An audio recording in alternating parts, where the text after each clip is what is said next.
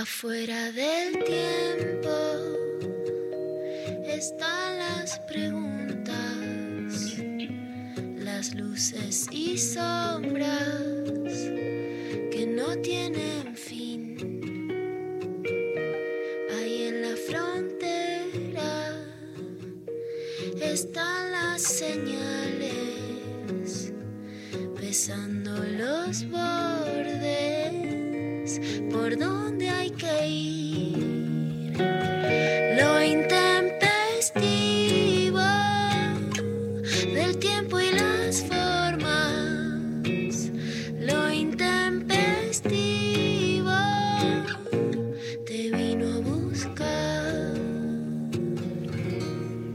nací, nací dentro del fútbol y yo ya sabía, sabía quién iba a ser.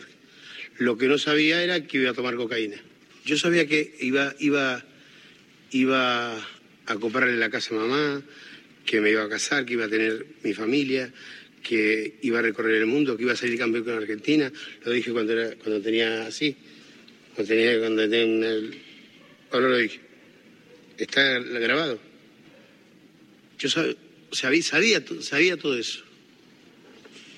Sabía todo eso. Lo que pasa que después esto me restó un montón de cosas que hoy lamentablemente siento culpa dentro, dentro mío.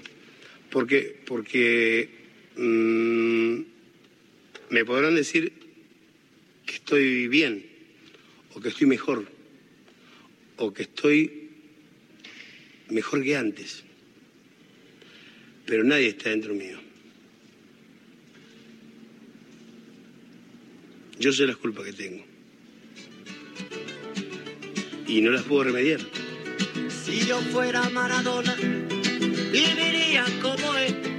Si yo fuera Hoy en Maradona, Intempestivo un programa muy especial, la muerte de Diego Maradona, un ícono en la Argentina, un ídolo, un jugador de fútbol que transformó el país, un jugador con opiniones políticas jugadas, un jugador con muchísimos errores, un jugador con muchos machismos, con muchas actitudes cuestionables, con muchas actitudes no solo cuestionables, sino que se le cuestionaron en vida, que no se le perdonaron, que se le dijeron, que se intentaron transformar, un jugador que expuso su fútbol y también su, su vida, sus dolores, sus angustias y que generó un duelo en medio de esta pandemia colectivo. Sin lugar a dudas, la Argentina es sinónimo de Maradona en todos los lugares del mundo, los más recónditos, los más populares, los de clases más altas y los de clases más populares.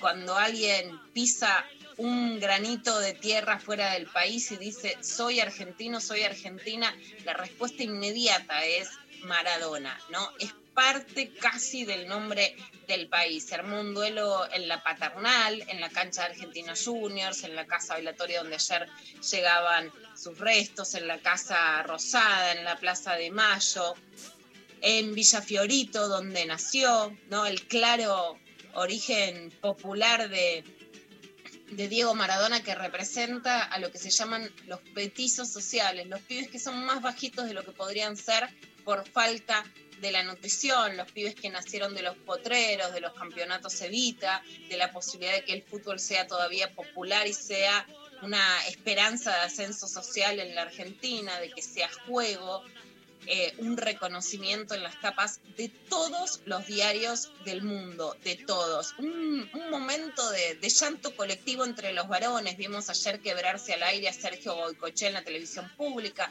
a Jorge Valdano en la transmisión de la televisión española, a Víctor Hugo Morales a contar en un relato poético, tranquilo, sin tregua, en C5N, sus experiencias con él. Por supuesto, vamos a ver el morbo de la, de la televisión que busca más eh, la roña, vimos a, varones impolutos por eso llorar, lagrimear, quebrarse, ¿no? aguantar el dolor, la tristeza Titi Fernández y Goicochea contando la muerte de Maradona en, soledad por un paro cardíaco, escuchamos a Mauro Zeta en Telefe contando los resultados de la autopsia de su muerte, y por supuesto todo lo, que genera, todo el movimiento que genera Maradona, las polémicas, las críticas, las contracríticas, se va a velar en la Casa Rosada. Donde desde ayer a la noche había filas, filas y gente con reposeras esperando para poder, eh, para poder saludarlo. Gerardo Young diciendo si tiene que ser velado o no en la Casa Rosada, cuestionando ese estatus. Muchísimas mujeres Juana Morín también ayer en Futurock quebrándose, llorando al aire por primera vez muchos varones, muchos periodistas. El fútbol siempre permitió todo lo que la masculinidad no permitía. Los besos en la boca, como Maradona le dio a, Canilla en la, en, la, boca en ese momento, eh, algo que no era permitido entre varones permitió el llanto, que supuestamente tampoco está legitimado por la masculinidad, pero que ayer tiene un día de, duelo y de tregua justamente para esas emociones. Y como decía también Iván Noble, ayer en Twitter, vaya a saber todo lo que lloramos cuando lloramos a Maradona. Lloramos un país, lloramos a nuestros muertos, lloramos nuestras contradicciones, lloramos los niños que no somos, lloramos lo que vimos, lloramos los triunfos, los fracasos, lloramos cómo no se pudo acompañar más o cómo no pudo salir adelante alguien que muera a los 60 años. Tal vez muchas veces antes creímos que se podía morir y no se murió. Y esta vez sí. Lloramos muchas cosas cuando lloramos a Maradona. Cuestionamos muchas cosas cuando lo cuestionamos. También debates sobre, por supuesto, los machismos de Maradona. Muchas, una muy importante de esta radio, Natalia Maderna, que ya desde antes había escrito Se puede ser maradoniana y feminista ataques a Telma Fardín por poner una foto, ¿no? Las policías, las patrullas del feminismo, tal vez no entendiendo no solo el feminismo popular, sino también lo que hemos construido desde la muerte de Carlos Monzón, autor del femicidio de Alicia Muniz, a partir de la condena al Bambino Veira por abuso sexual, en donde los ídolos no tienen impunidad y donde justamente tampoco nunca Maradona lo tuvo, nunca fue encubierto, nunca se le perdonó sus machismos, no reconocer a sus hijos, a sus hijas por el machismo, pero sí se acompañan sentimientos populares, sí se acompaña justamente poder entender además el dolor de lo que le pasa a cada persona cuando cuando ves a alguien tan expuesto, ¿no? Que no es alguien a quien se lo encubre, ¿no? Sino que es alguien que representa todas esas contradicciones, todo, todas las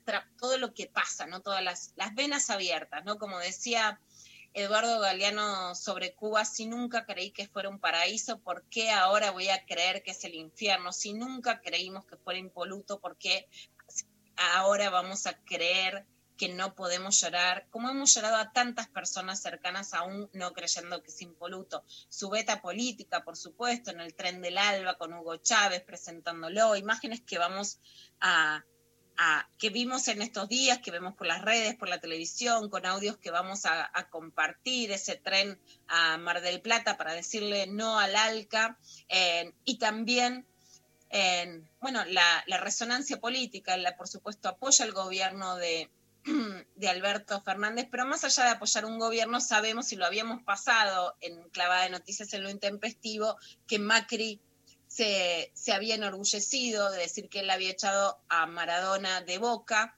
y, Maradona le había contestado, por supuesto, ¿no? Así como decía, te espero en Seguro La Habana, también lo había atendido a Mauricio Macri. Un fenómeno popular. Alberto llegó a la Casa Rosada, vamos a estar comunicados en un formato que no es el habitual del intempestivo, con un poco más de presencia periodística, con Miriam Mariotto, que es la responsable de la cobertura de los medios públicos, de la AM de Radio Nacional y de Rock Nacional que está haciendo la cobertura desde la Casa Rosada. Un día muy especial, con muchos sentimientos, ¿no? Ser argentino, ser argentina hoy es parte de estar pendiente de este duelo nacional que tiene, como todos los duelos, muchísimas vertientes. Hola, Mari, ¿cómo estás? Hola, Lula, hola. Eh, bueno, Tremendo. Yo sigo bastante como en, shock, están pasando un montón de cosas, todo muy, muy reciente. Em, la verdad es que, un día tremendo ayer, un día tremendo hoy, se vieron unos días fuertes para, para todos. Em, desde ya eh, les decimos a, los oyentes que vamos a estar dedicándole ¿no? el programa, a, todo el programa del día de hoy a, charlar este tema y que están invitados también a mandarnos mensajes contándonos cómo la están viviendo, cómo se enteraron de la noticia, qué cosas les pasan con Maradona, eh, bueno, todo, todo tipo de, reflexión al respecto súper habilitado nuestro número de WhatsApp, que es el 11 39 39 8888, para que nos manden por ahí sus mensajitos y también a través de arroba investigo en las redes sociales eh, nos pueden mandar sus mensajes por ahí. Este, eso, no sé, es, es, muy zarpado todo lo que, lo, lo que pasa eh, con, un fenómeno así y, y, cómo yo estuve mirando mucho también los medios, es impactante ver este tipo de, ¿no? Cómo repercute eh, de diferentes maneras en, los diferentes medios y, estamos todos claramente mirando, mirando que, cómo, cómo avanza. Eh, hay un montón de personas allá en, en Casa Rosada, se ven esas imágenes, no sé si estuviste viendo un poco en algunos noticieros, es impactante la cantidad de gente que se está movilizando hacia allá. Es también un año muy fuerte porque es un año, por supuesto, de pandemia, de encierro, de confinamiento, de cuarentena. Pasamos del aislamiento a la distancia social, pasamos además de que los sectores anticuarentena, en general de los sectores más altos, no más más de la derecha claramente tomaran la calle en contra de las medidas sanitarias a que pasáramos del aislamiento a la distancia. Por supuesto, pedimos y ojalá se cumplan algunas medidas de distancia, usar barbijos, tapabocas, ¿no? Estamos todavía en medio de la pandemia. Eh, con muy pocas manifestaciones, como el 17 de noviembre, el Día de la Lealtad, algunas caravanas por el aborto legal muy chiquitas, pero no, no fue un año, por supuesto, grandes manifestaciones populares. Nos enfrentamos a un fenómeno popular y muy grande como es la despedida a, Maradona, ¿no? Hace recordar en, lo, en el tiempo reciente, por supuesto, el velorio nacional de Néstor Kirchner, hace recordar el, el velorio y la despedida de, de Vita, ¿no? Despedidas muy fuertes, muy conmovedoras y, y, además una salida a la calle masiva. Es un año también, eh, Pablo González, nuestro productor, hace poco mandaba la noticia de los cadáveres escondidos en camiones eh, congelados con los cuerpos. Es un año de muchas muertes en todo el mundo, de un millón de muertes y sin embargo de un duelo escondido. Cuanto más escondes, más explota esa necesidad de duelar a alguien, pero también a través de Maradona a tantos otros y otras. Estamos ahora sí comunicados con Miriam Mariotto desde la Casa Rosada. Hola Miriam, ¿nos podés escuchar desde lo intempestivo? Hola, ¿qué tal? Buenos días para todos. Estoy en las inmediaciones de la Plaza de Mayo, porque bueno, aquí están acercándose, obviamente, eh, los argentinos que tienen la posibilidad de llegar hasta aquí para eh, darle el último adiós a Diego Armando Maradona. Como ustedes habrán visto, la Casilla Ardiente está allí en el hall de la Casa Rosada. Acaba de llegar hace algunos minutos el presidente de la Nación, Alberto Fernández, que ya había anticipado que antes del mediodía iba a estar por aquí, van entrando algunas coronas, y bueno, hay un vallado de aproximadamente 6, 8 metros de ancho, por donde desde eh, Piedras aproximadamente y Avenida de Mayo se va extendiendo esta especie de procesión eh, para culminar en esa capilla ardiente y poder darle el último adiós a Diego Maradona. Miriam, desde la familia, por lo menos lo que se sabe, porque la información puede ir cambiando, es que el velorio va a durar hasta hoy a las 16. Supongo que en un primer momento se había dicho, bueno, que se iba a alargar para que la gente no se agolpe, pero que la familia también querrá ponerle un coto a esa situación, a ese dolor, a esa, a esa, a esa tensión que se genera indudablemente con, con un velorio. ¿Se sabe cómo va a ser, cuánto va a durar, cuánta gente va a poder pasar a saludar a Diego Maradona en el último adiós?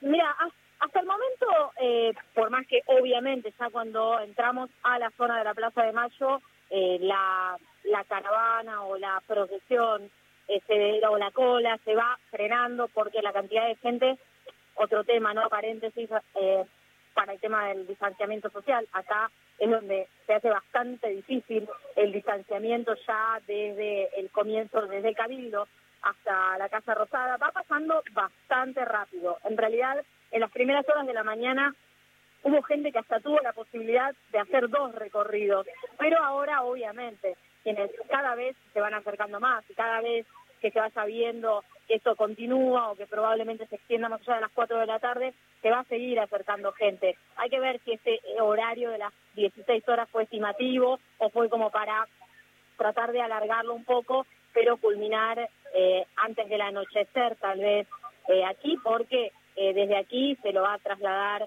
al cuerpo de Diego Armando Maradona hasta el cementerio, creo que hasta el momento se dice de Bellavista, donde están su mamá y su papá, para, para que descanse finalmente allí. Y bueno, y esa caravana también, ese recorrido del cortejo fúnebre también va a ser un capítulo aparte, ¿no? Aquí se vive eh, como si fuera un partido de fútbol, ¿no? Muchos cánticos espontáneos, saltos, eh, aplausos, el que no es un inglés. Eh, todavía hay como un clima que no, no es propio, lógicamente, de un velorio, más allá de que estamos hablando de Diego Armando Maradona. Hay mucha eh, alegría, evocación, eh, pero todavía mm, creo que la mayoría de los argentinos, incluso quienes están acá, no han caído eh, que de verdad Diego no vuelve más. Y eso seguramente sucederá cuando, cuando se cierren las puertas de esta Casa Rosada y termine ese recorrido, ¿no? ¿Pudiste hablar con la gente, preguntarle por qué va, qué quiere evocar de Diego? ¿Qué le significa a la gente también poder hacer esta despedida, ¿no? En un año de encierro, en un año que la gente pudo salir muy poco, incluso en el que se pudo casi no despedir a los muertos, ¿no? ¿Qué significa socialmente esta despedida? Y como vos decís, con clima de cancha, de barra, de partido, de mundial, más que de velorio. Sí, en realidad hay anécdotas de todo tipo y según las edades, ¿no? Yo estaba hablando con un señor de cerca de los 80 años, ayer en la paternal, ahí en la puerta de la cancha de Argentinos Juniors, y me contaba el gol que para él había sido el mejor gol de Diego que había sido en esa cancha, en, en la época de que Diego era pelusa, y me contaba exactamente el gol, quién lo salió a cruzar, quién era el arquero, cómo lo eludió. Y acá después vemos muchachos eh, de veintipico de años que, cuentan sus historias, que lo han esperado a Diego, eh, que los viniera a saludar en los últimos meses cuando eh, ya era técnico de gimnasia, que se han tatuado la firma que, el mismo Diego le había dejado plasmada en, su pecho, que a su hijo le han puesto Diego, o sea, eh, las historias se suceden y, lo que pasa aquí un poco es eso de que Diego es familiar de todos ellos, ¿no? es un tío para algunos, un hermano para otros, un hijo para otros, pero es como estar despidiendo a alguien de su propia familia. Y acá lo que sucede es lo mismo que sucede en cualquier eh, velatorio de cualquiera de nuestros familiares. Lo que pasa antes de que se lleven a ese cuerpo es que se cuentan las historias, que se reviven los momentos, que hay eh, alguna sonrisa, todavía eh, me parece que, claro, lo que pasa usualmente, lo que pasa es que estamos hablando de un ídolo popular, de casi un emblema de la Argentina, que cuando se saque, no sé cómo van a cómo van a hacer el operativo de, sacar ese cajón de la Casa Rosada, porque eso sí va a ser algo fuerte y seguramente eh, ese recorrido hasta el cementerio también estará plagado de imágenes y de emociones. Vemos, por supuesto, las imágenes de una casa rosada poblada, muchos jóvenes, personas con hijos, con bebés. Vemos muchas camisetas de Argentina, pero también de Boca y de distintos clubes. También es algo inédito que en la Argentina puedan convivir hasta ahora al menos sin conflicto camisetas de distintos clubes. ¿No se ve esta sensación de que el conflicto hoy tiene un día de tregua para poder despedir a Diego Armando Maradona? Sí, sí, evidentemente hay eh, camisetas de todos los clubes.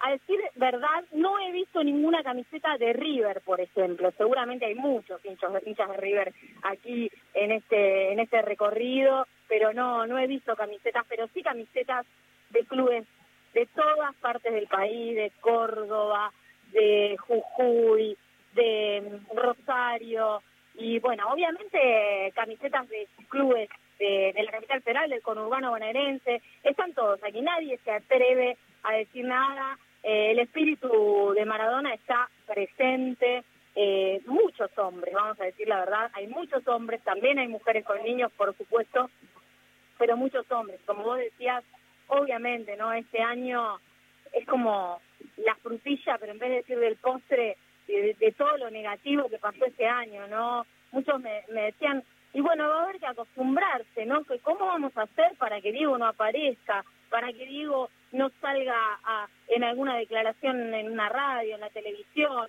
incluso en sus redes sociales. Es como una orfandad eh, que realmente solamente eh, Diego Maradona lograba anunciar a toda esta gente.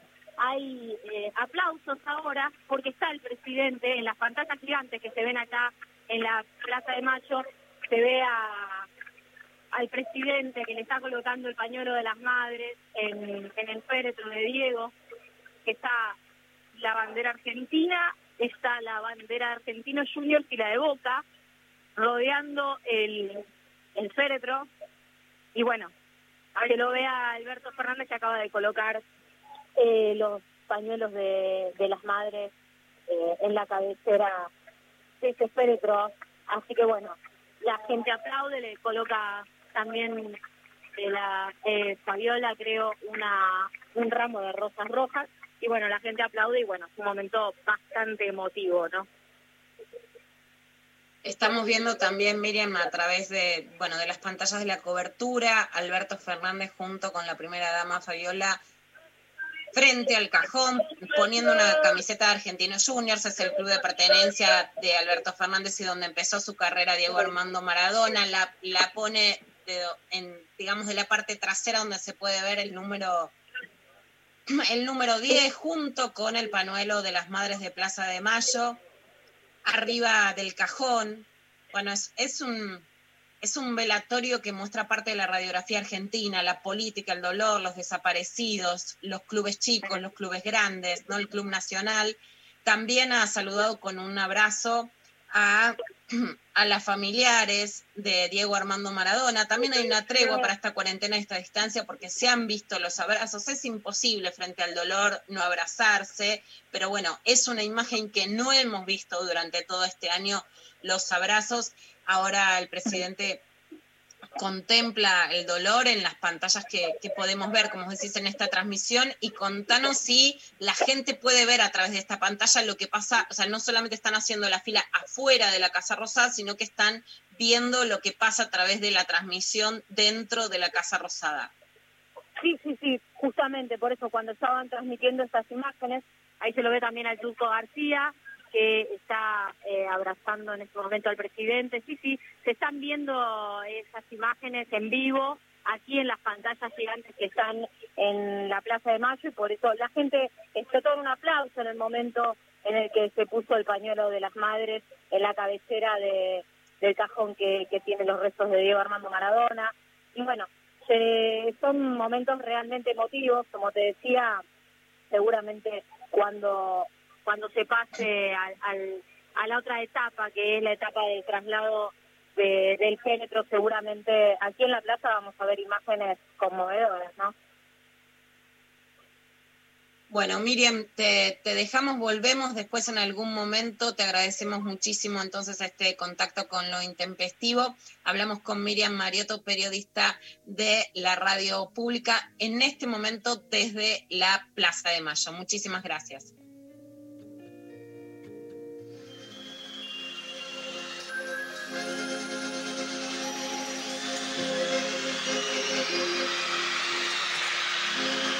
En una villa nación fue deseo de Dios crecer y sobrevivir a la humilde expresión, enfrentar la adversidad con afán de ganarse a cada paso la vida.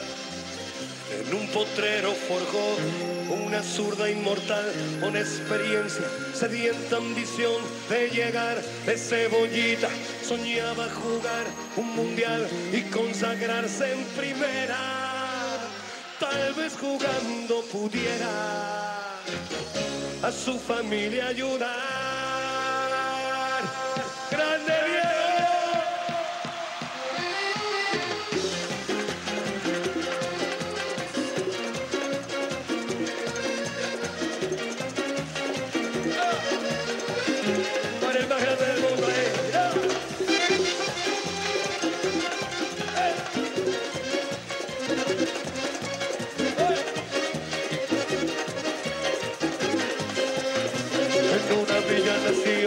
deseo de Dios crecer y sobrevivir a la humilde expresión. Enfrentas la adversidad con afán de ganarse a cada paso la vida.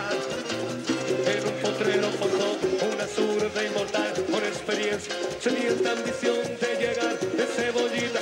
Soñaba jugar un mundial y consagrarse en primera. Tal vez jugando pudiera a su familia ayudar.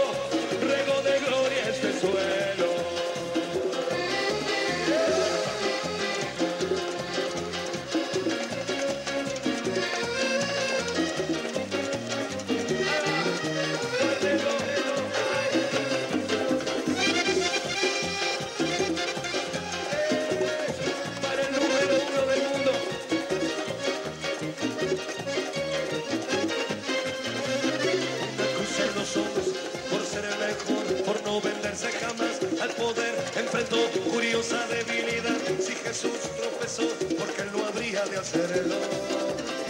La fama le presentó una blanca mujer de misterioso sabor y prohibido placer. El su actual deseo, Dios anda otra vez involucrando su vida.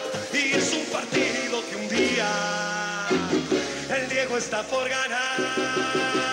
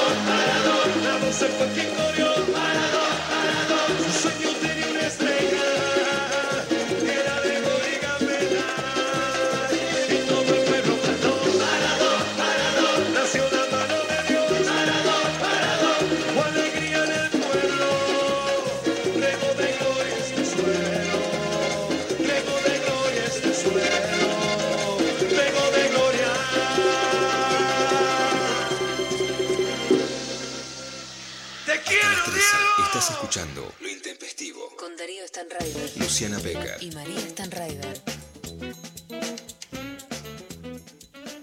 Seguimos en lo intempestivo y en este caso con una invitada muy especial, de lujo, la periodista deportiva más importante de la Argentina. Hoy es comentarista de fútbol de la televisión pública.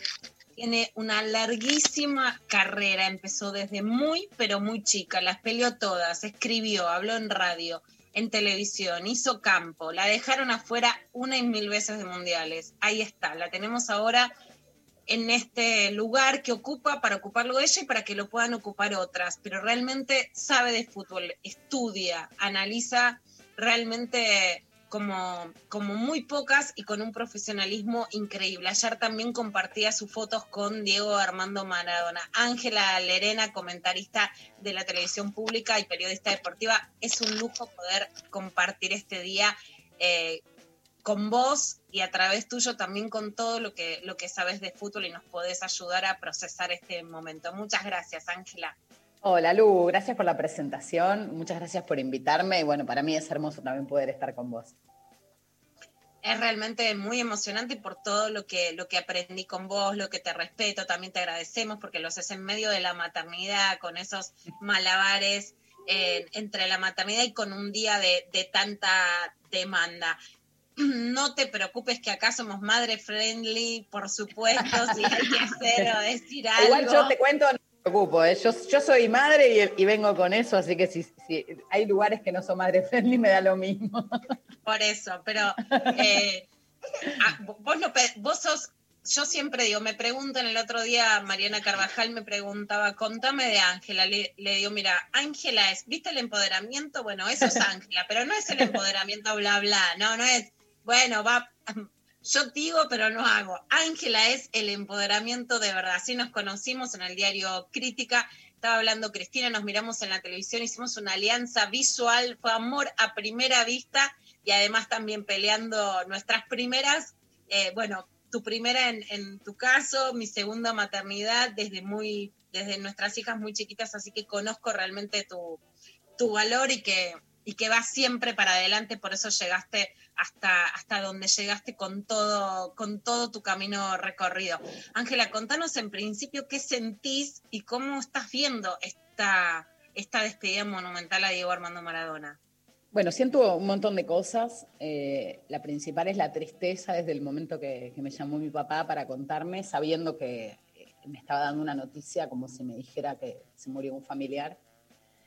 Eh, y bueno, es, es, que se murió un ser querido. Yo lo siento así, es, el fallecimiento de, de, un ser querido, de una persona que, a la que quiero muchísimo, a la que amo y también a la que le debo mucho de, de mi amor por el fútbol, porque eh, por mi edad, me tocó ser de la generación que creció viendo jugar a Diego. ¿Y, ¿Y, qué tenía Diego tan mágico, tan maravilloso? Bueno, por supuesto, una calidad futbolística que no volví a ver en ningún otro jugador, ni siquiera en Messi.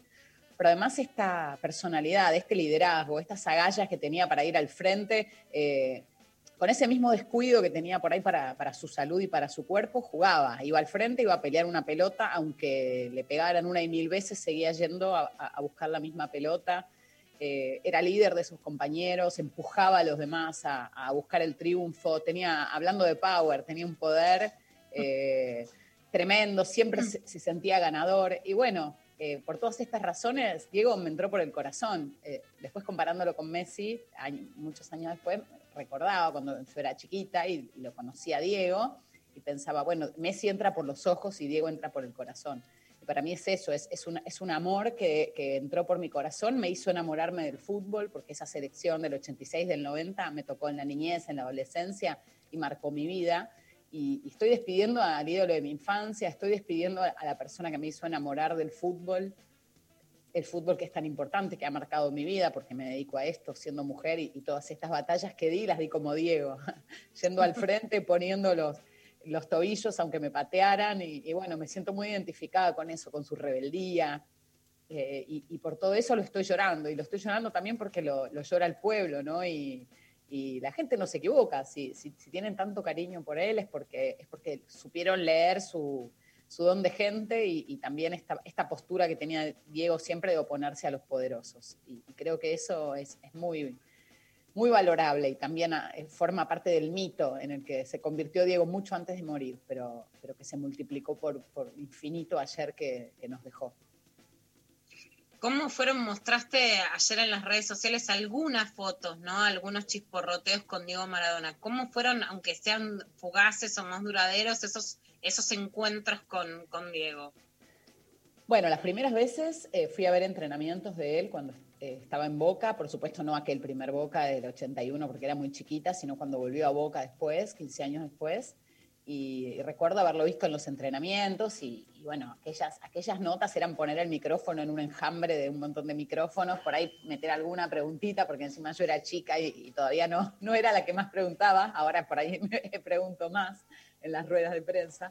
Eh, pero bueno, la, las primeras veces me peleé un poco con Maradona. Tengo mi, mis dos primeros recuerdos de, de haberle Contanos hecho, esas peleas, porque también forma parte, ¿no? Ayer que empezaban, bueno, algunas que no son feministas, policías, ¿no? Decir, Diego no es un ídolo al que se le ha perdonado todo, todo lo contrario, lo queremos porque le, hemos peleado, le hemos dicho lo que no nos gustaba, lo que no estaba bien. No es un, ídolo con el que se tuvo un cubrimiento de impunidad. Me interesan esas peleas. ¿Por qué, por qué peleaste? ¿Qué, había, ¿Qué pica había?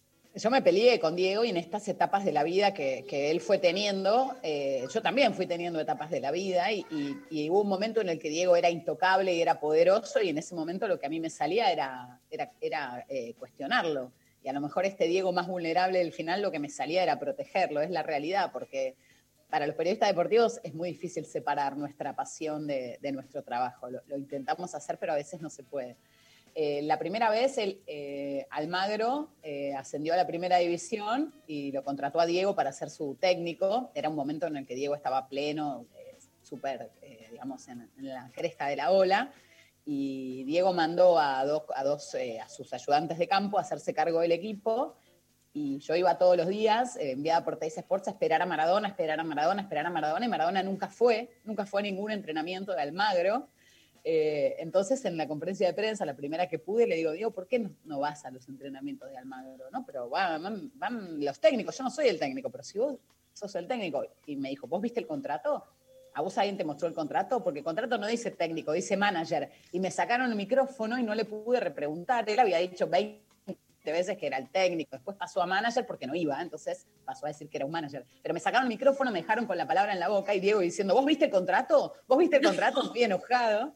Así que esa fue la primera. Después, siguiente vez... Las patitas firmes que hay que tener para que Maradona te interpele, vos viste el contrato y seguir ahí. Vienen, supongo, no sé, los, los patos a sacarte. Sí, te sacan el micrófono, te dicen, es el turno, es el turno del que, o sea, no te dejaban repreguntar, terminó tu turno y aunque Maradona te estuviera increpando y, y haciendo una pregunta, en realidad retórica, pero de alguna manera le quería contestar, bueno, ahí me quedé recaliente. Siguiente vez, digo, bueno, a ver qué le pregunto esta vez. Eh, y habían puesto una valla, a- él presentaba un libro, habían puesto una valla y había periodistas que podían estar de la valla para adelante y periodistas que podían estar de la valla para atrás. A mí me tocó de la valla para atrás y el micrófono nunca vino para atrás. O sea, quienes estaban adelante, los que iban a poder preguntar.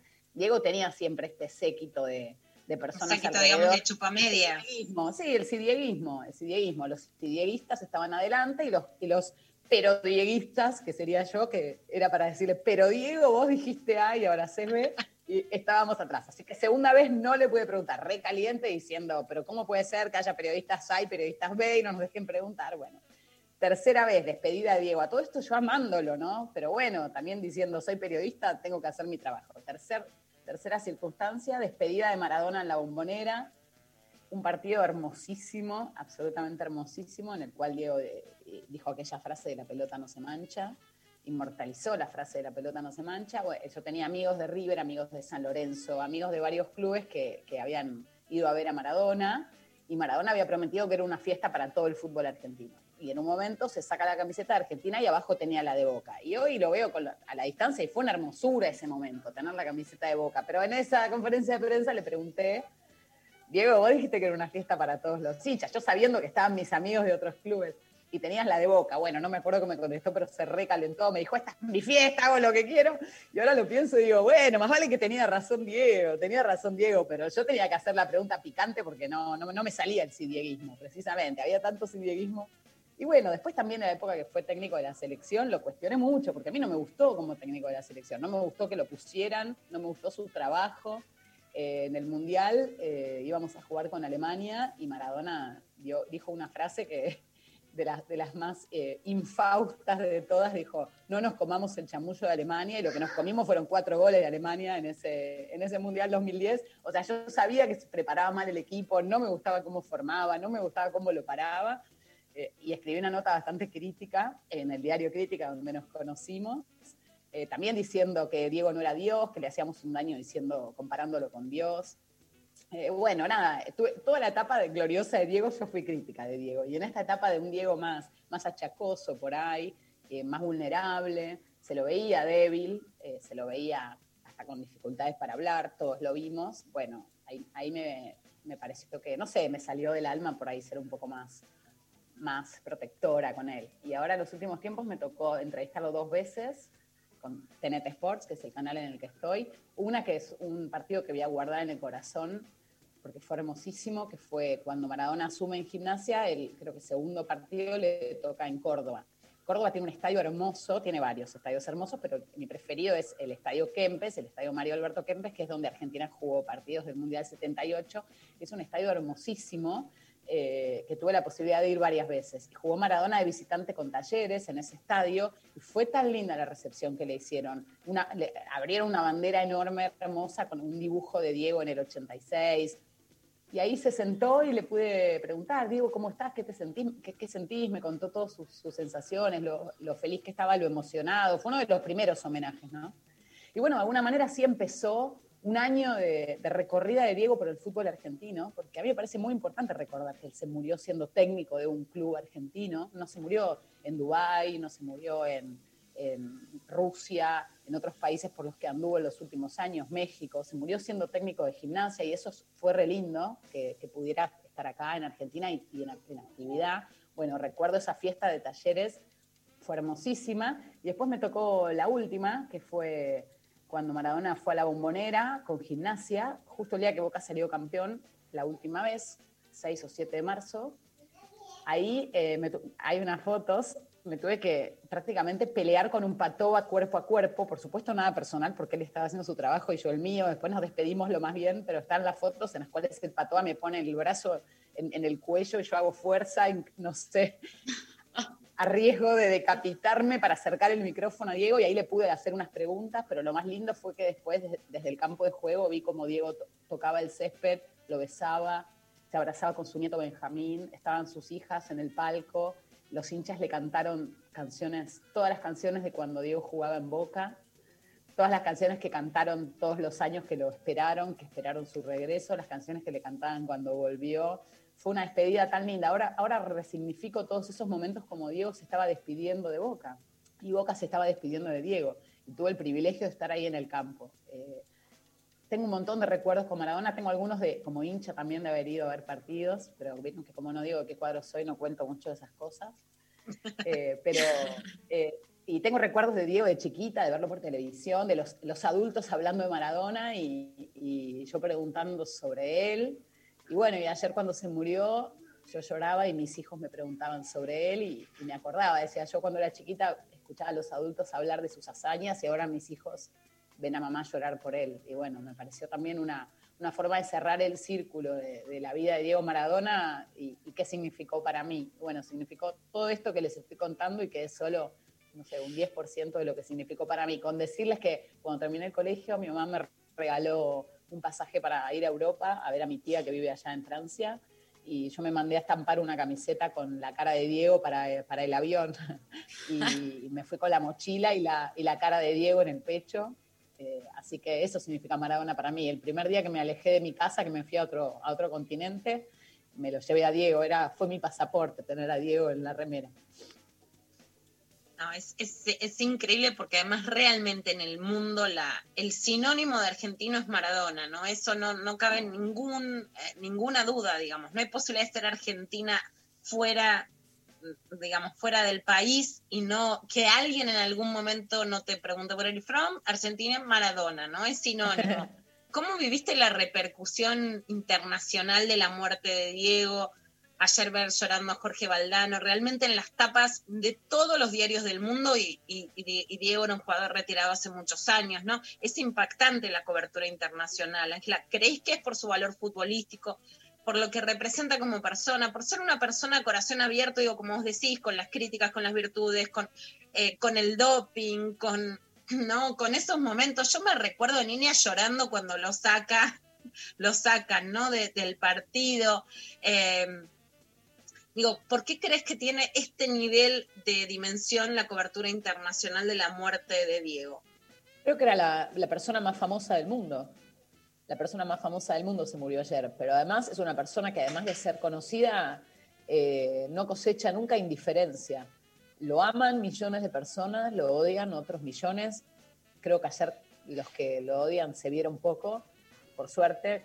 Quiero pensar que son mucho más los que lo aman, pero lo amamos porque, porque además de, de, grande era muy humano, porque era un dios de la pelota y porque era un hombre con contradicciones, con errores, con fracasos, con esta drogadicción que, voy a decir adicción, porque en realidad su adicción a la droga ya la había superado, pero la había cambiado por otras adicciones, por la adicción a la comida, por la adicción al alcohol, también tenía adicción a, al, al eh, tenía problemas con los límites, quería hacer siempre lo que él quisiera, lo cual también eh, se explica desde el punto de vista de que mantuvo a su familia, fue fue el jefe de familia desde que era un adolescente, y esto por supuesto trastoca un poco los límites de, lo que se puede hacer y lo que no. Pero esta, esta humanidad de Diego, sus errores, sus equivocaciones, su dolor, lo vimos llorar, lo vimos decir me cortaron las piernas, lo vimos sufrir prácticamente que le cortaran las piernas cuando lo lastimaban, cuando le dejaban el tobillo como una pelota.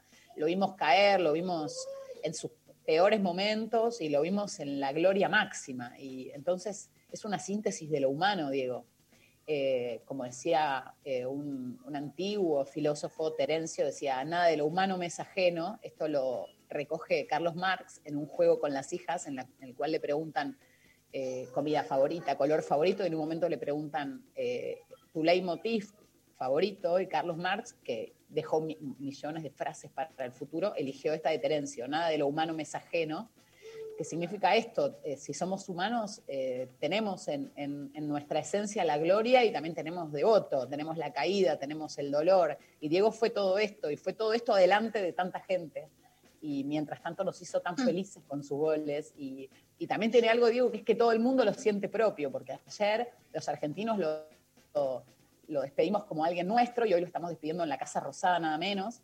Eh, pero en Nápoli lo sienten propio y el estadio del Nápoli se va a llamar Diego Armando Maradona. Y ayer en, el canal en el que trabajo, TNT Sports, sacamos a Carlos Vives, el cantante colombiano, y dijo que en Colombia lo están despidiendo como propio. Y es así, en Marruecos lo están despidiendo como propio, en Francia el presidente lo despidió como propio. Todo el mundo está despidiendo a Maradona como propio, como uno de nosotros. Y eso es lo que, lo que tenía, que siendo un dios del fútbol, era tan humano que todos nos sentimos identificados con él.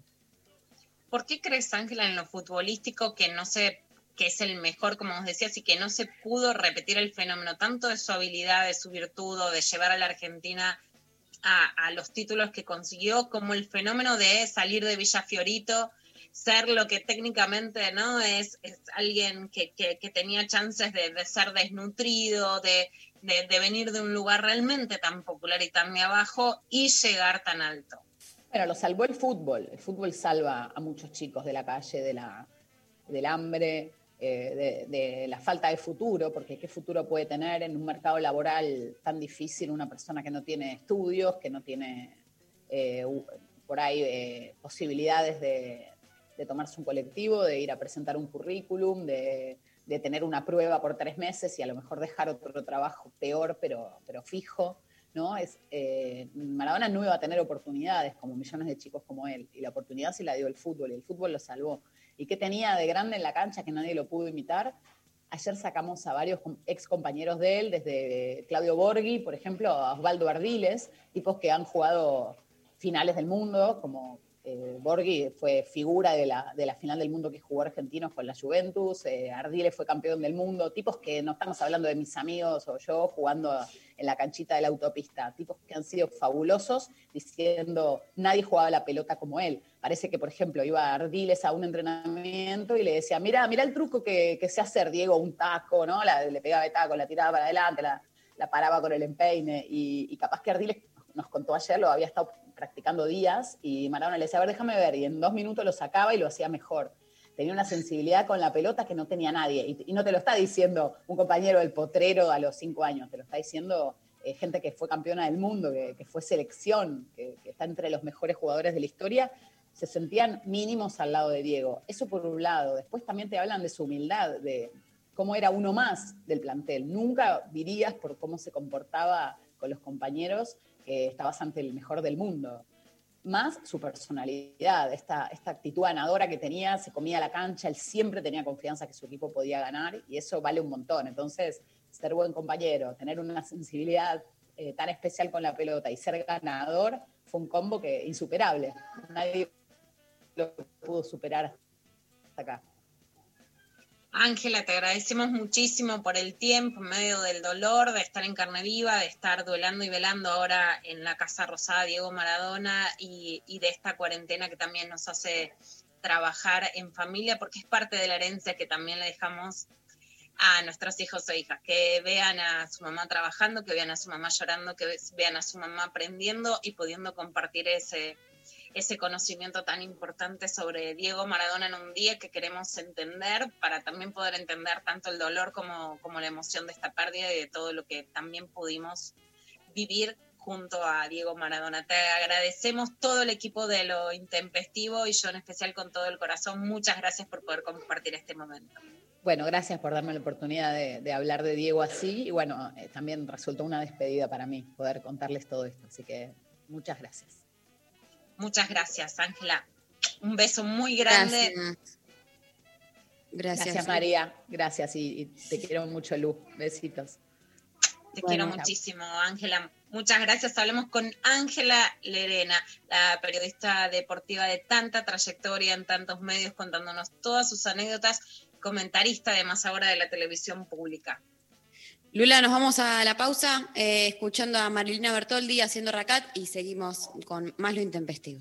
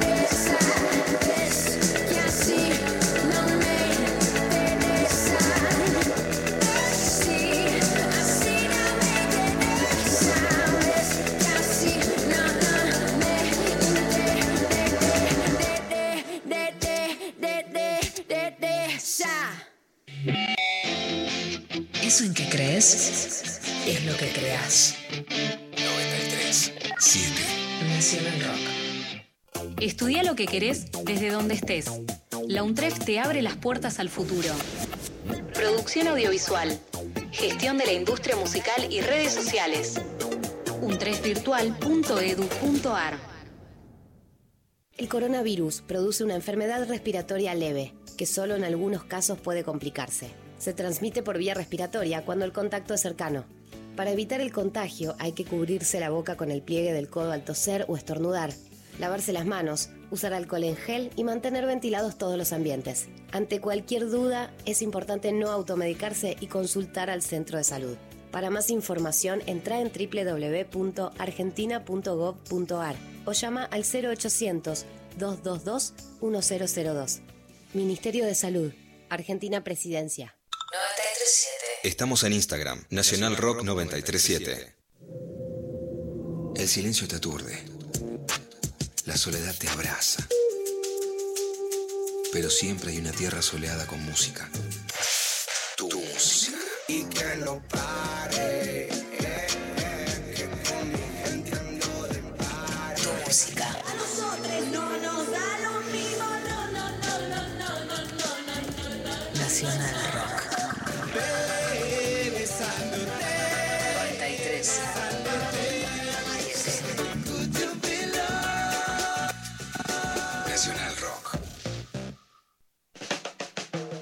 Lunes a viernes. De 11 a 13. Lo intempestivo. Darío Stanraiver. Luciana Pecker. María Stanraiver. Bueno, hay mensajes que estuvieron llegando, les repetimos, eh, 11 39 39 88 88 es nuestro número de WhatsApp, nos pueden dejar allí sus audios, sus mensajes contándonos cómo, cómo vienen viviendo este día, el día de ayer, cuáles son sus recuerdos con, con Maradona, cómo los, los atravesó en sus vidas. Acá, por ejemplo, nos mandan, hola intempestivos, mi nombre es Martín, tengo 45 años, con la partida de Maradona eh, me dejó descolocado, no lo tengo como ídolo, soy gallina al mango, pero ver lo que hizo en sus mejores épocas y junto a mi edad me doy cuenta que se están cerrando épocas. Es la misma sensación que tuve cuando me enteré de la partida de Néstor. Trabajo en microcentro, seguramente más tarde iré a despedirlo. Eso nos, nos mandan también por otro lado, buen día intempestives, no soy fanático del fútbol, mucho menos del Diego, lo cancelé hace tiempo, pero ayer me cuestioné un poco las cosas desde el lado de la empatía, no por él, sino por la gente, por su pueblo. Se paralizó, todo. Vi material fílmico o audios que me pusieron la piel de gallina, las redes explotaron y creo que todo eso que generó fue una locura épica. Si yo fuera Maradona, viviría como él. Bueno, hay, hay mucho para decir sobre eso, porque se armaron muchos este, debates, ¿no? En donde no, no tengo ni, en uno de los debates fue porque Telma Fardín puso una foto de Maradona, la atacaron a un nivel de decir es como si fuera Juan D'Arte. Yo creo que alguien que le escribe a una víctima de violación, cuestionándolo como si fuese su violador, es alguien que revictimiza. Más allá de eso, muchos mensajes de Susi Q, de Natalia Maderna, de Florencia Alcaraz, ¿no? hablando del patrullaje feminista de Mariana Carvajal, pueden leer un excelente texto en Facebook. Hay algo muy importante de lo que dijo Ángela para marcar las diferencias. Antes los ídolos en la Argentina y en el mundo eran ídolos impolutos, por lo tanto lo que se hacía era encubrir lo que hacían, ¿no? desde otras cosas como las adicciones o la táctica... eh, la táctica deportiva, ¿no? Esto de decir, bueno, ¿por qué sos el entrenador y no vas como contaba Ángela que fue y se lo cuestionó? Esta diferencia entre el sí dieguismo y, quienes tienen un pensamiento crítico, ¿no? Nunca el feminismo, yo he escrito miles de notas cuestionando a Maradona, el no reconocimiento de sus hijas e hijos, muchísimos actos eh, machistas, por supuesto, y una cosa es decir, encubrimos porque es Maradona y Maradona lo puede hacer y no decimos nada. A ver, vamos a decir, por ejemplo, Francois Mitterrand no reconoció a su hija en Francia y nadie decía nada, ¿no? Entonces, eso es encubrir a un ídolo porque es ídolo. En la Argentina nunca tuvo eso y nunca las periodistas feministas dijimos, puede ser violento porque es Maradona. Por supuesto que hay algunas situaciones muy graves penalizadas, ¿no? Especialmente con Carlos Monzón, que es la gran diferencia, que asesina de un femicidio histórico en donde el feminismo sale a cuestionar, no es Monzón y puede matar, ¿no? Alicia Muniz y por supuesto con el bambino Veira detenido y preso por una violación, que cuando vos lo seguís ensalzando, además, para que vaya un programa de Canal 9 y cuente anécdotas sexuales, estás haciendo apología de que es gracioso ese delito. Con Diego nadie fue complaciente, ni con sus errores, ni con sus machismos, ni con su no reconocimiento. Justamente Ángela marca la diferencia entre el cieguismo y el cuestionamiento, ¿no? Y por supuesto alguien a corazón abierto, ¿no? Donde podés cuestionar y por otra parte entender fenómenos populares de transformación y no es un, un ídolo que se vela siendo complaciente, que se vela creyendo que es impoluto, ¿no? Incluso a diferencia de, de, muchos otros también ídolos en el mundo, ¿no? No es alguien impoluto, es alguien a quien se cuestiona en vida, a quien se sigue cuestionando, quien no se pone como ejemplo de las cosas que estuvieron mal y que sin embargo se puede entender esas venas con contradicciones, con cuestionamientos, ¿no? Como uno muchas veces llora también a sus muertos, a quienes cuestiona, y que sin embargo la muerte genera dolor, ¿no? Esa diferencia entre el sidieguismo y quienes podemos cuestionar y entender, y somos parte de lo popular, ¿no? Yo he pasado por la barra brava de Boca de chica y lo he pasado de verdad, y fui a muchos partidos, fui a ver a Diego jugando en Racing. No somos, no, no es un feminismo interseccional en el sentido de con las otras. Somos esto, somos pueblo. Y somos también el pueblo feminista que ha cuestionado a Diego muchas de sus actitudes. Y somos el pueblo, yo soy también el pueblo que lo llora, que ayer cantó a Rodrigo llorando y que puedo cuestionar y también puedo sufrir y me duele esta despedida. Somos eso muchas de las mujeres porque pisamos y, y también tenemos potrero y cancha en nuestro hogar y fue parte de lo que nos dio fuerza para, para seguir luchando, ¿no? Y nunca, pero nunca, nunca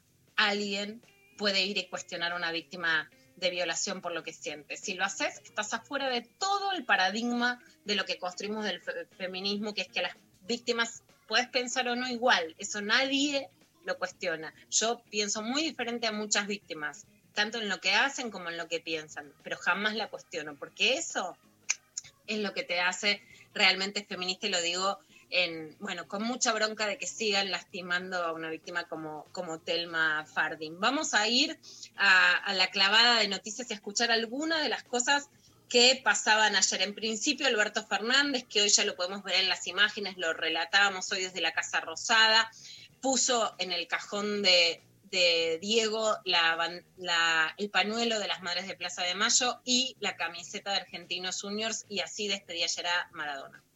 Diego va a ser uno de esos personajes que nunca se mueren. Porque esto también hay que entenderlo. Porque ha sido inmenso. Eh, Diego ha sido un hombre inmenso, inmenso, inmenso. Vuelvo a repetirlo, es inmenso. Porque eh, ¿qué, argentino de bien le puede recriminar algo a Diego? Si todo lo que hizo fue darnos alegrías. ¿Qué podemos recriminarle? Eh, ¿Con qué autoridad moral alguien podría decir algo de Diego? Diego es un ser humano, los seres humanos vivimos como podemos y encontramos la felicidad del modo que podemos encontrarla. Y él, con todo, lo único que se ocupó es de que nosotros, cada vez que lo necesitamos, él estuvo ahí para poner lo mejor de él y, y nos llenó de gloria y de alegría. El, el momento de más gloria del fútbol argentino lo tuvimos con Diego. Pero además no, no es, es, es el día de hoy que seguimos viendo el gol a los ingleses y seguimos este, conmoviéndonos. Eso le quería... Yo es el día de hoy que sigo viendo el tiro libre que le metió a Gatti al segundo palo y no me, y me conmuevo. Digo, no, no, ¿qué, ¿qué podemos pedirle a Maradona? ¿Qué más podemos pedirle? Maradona, claro, es que creo que no se va a morir nunca, porque además inexorablemente su, ha sido tan enorme que eh, Messi, por ejemplo, que es otro extraordinario jugador, es, es la comparación permanente con Maradona, porque es como una referencia inevitable Maradona. Es imposible, es imposible pensar que Maradona se ha ido. Y no se va a ir, porque en la memoria colectiva va a estar muy presente. Es eh, horrible pensar en su ausencia física.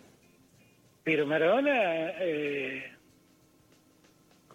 va a ser una persona imborrable en la memoria colectiva. Como los grandes Bueno, es una persona imborrable en la memoria colectiva. Tiene razón, Ángela, con tantos años de Diego estando especialmente en Dubái, ¿no? Donde, bueno, eh, era también quien viajaba, quien no viajaba. En su hija Hanna, que finalmente fue reconocida, contaba en estos días en una nota con Infobae cómo fue que logró que Diego la reconozca y pueden, eh, pudieron vivir juntos en Dubái, pero es cierto qué diferente hubiera sido esa muerte desde Dubái, tan lejos de la Argentina, a este, a este velorio popular. Ayer Cherkis Vialo también habló con palabras muy duras sobre la muerte de Maradona. Era el momento, este era el momento. Ni los anteriores, ni el transcurso, ni la trayectoria. Este era el momento de la soledad. Y cualquiera que hubiere jugado a su lado, que hubiere compartido vestuario, que hubiere estado concentrado, que hubiere transcurrido la vida, sabía que estaba en soledad, que no es lo mismo que estar solo. Él estaba rodeado de mucha gente. Él estaba con arresto domiciliario. Él tenía mucha gente a su alrededor que lo asistía. Pero no estaban los rostros amigos del afecto y del amor. Esos no estaban. Y cuando estuvieron, del amor y del afecto sincero, estaba internado. Y cuando estuvieron y estaba internado, estaba a punto de entrar a un quirófano. Y cuando salió del quirófano todavía había cruces en redes sociales. No había presencia. Un grupo no dejaba que se ovea y otro grupo se disputaba el fe. Y entre unos y otros quedó en soledad y se dio cuenta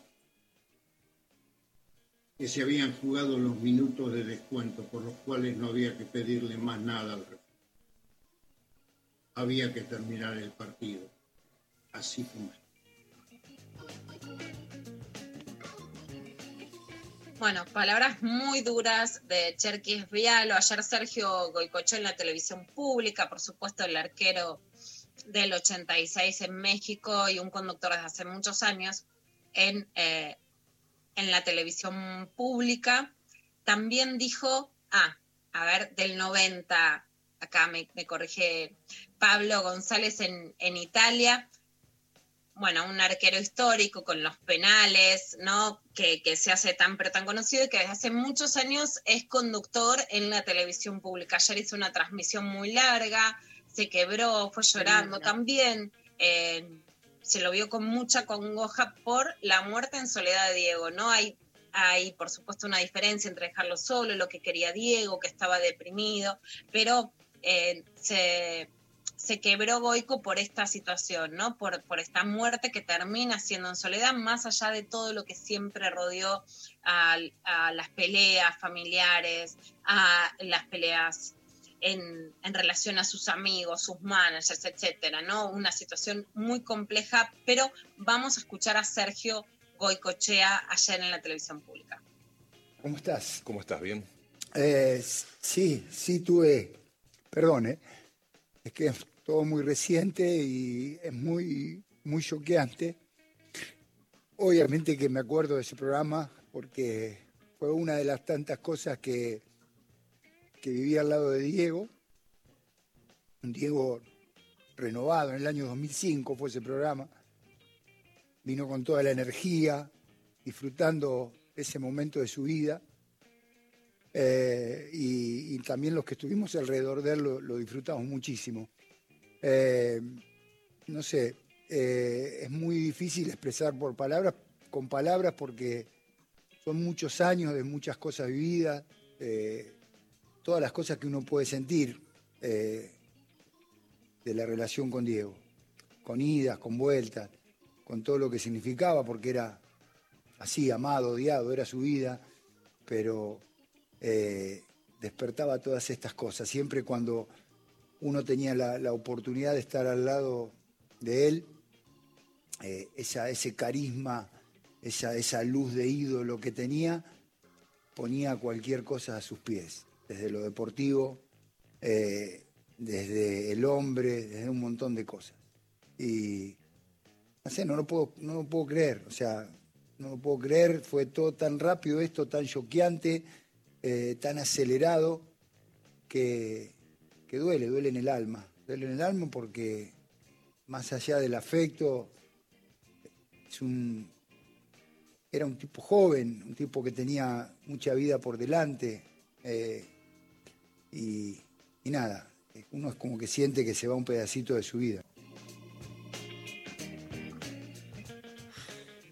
Bueno, esa sensación de sentir que se va un pedacito de la vida o que se murió uno de, de los muertos que uno ya tenía, sucede en los duelos colectivos, en los duelos que no son singulares, y en un año que además eh, casi todos los duelos estuvieron atascados y que desembocan en este duelo popular de Diego Armando Maradona, ¿no? Este tuit de Iván Noble me parece muy representativo, que es que estamos llorando cuando lloramos a Diego, ¿no? A los familiares que no pudimos ver, a los muertos que no pudimos despedir, a los muertos que ya despedimos hace tanto tiempo, ¿no? Los, los duelos colectivos son duelos en donde todos velamos a alguien, pero también cada quien vela a alguien que, que tiene para, para velar, ¿no? Y muchos varones quebrados en un permiso que en general no se dan, que la, masculinidad taja, diciendo que no, que no nos podían ver quebrados, tiene la misma potencialidad del fútbol, el lugar donde los varones se pueden abrazar, se pueden tocar, se pueden tirar encima, pueden llorar, pueden besarse. También ayer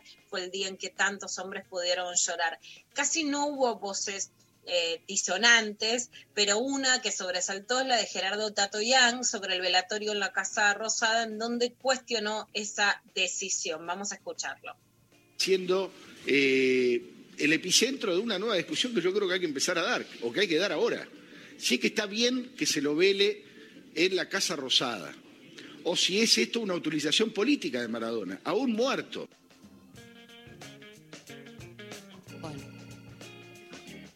Bueno, es una utilización política de Maradona. Es muy difícil decir, digamos, Maradona salía, por supuesto, con muchas posturas muy claras y también bueno, con muchas contradicciones y con mucha gente a las que le puede gustar el Diego futbolista, no, no las posturas políticas de Diego, pero la postura de Diego era muy clara, tuvo una última pelea que llegamos a pasar este año con Mauricio Macri porque él reivindica haberlo echado de boca, su acercamiento a Alberto Fernández era claro en el sentido, bueno, de, de con quién estaba políticamente, pero más allá de eso, la Casa Rosada implica un duelo nacional, una figura pública que además representa a la Argentina en el mundo y que es una figura que eh, necesitaba un duelo popular. Se, se, pudo velar, por ejemplo, a ver, se podría cuestionar que se veló a Gustavo Cerati en la legislatura porteña y era una utilización política. No, tiene que ver con duelos populares. Pero bueno, se intenta entonces decir si se lo utiliza o no políticamente a, a, Diego Maradona con este velatorio que hoy vemos la convocatoria que tiene en la Plaza de Mayo. Y para terminar, una de las voces más impactantes desde España, también lo vimos llorar, lo, lo leímos en, en, lo que fue escribiendo, una de las voces más respetadas del fútbol, eh, tal vez vinieron del mismo lugar, pero bueno, construyó una carrera muy sólida, el antiescándalo, pero con esa solidez, solidez también habla Jorge Valdano, exjugador y campeón con Maradona en el 86. Me sorprendió mucho la, la noticia y y como a todos, me, me, me ha dolido inmensamente por, por, el jugador y por el hombre. ¿no?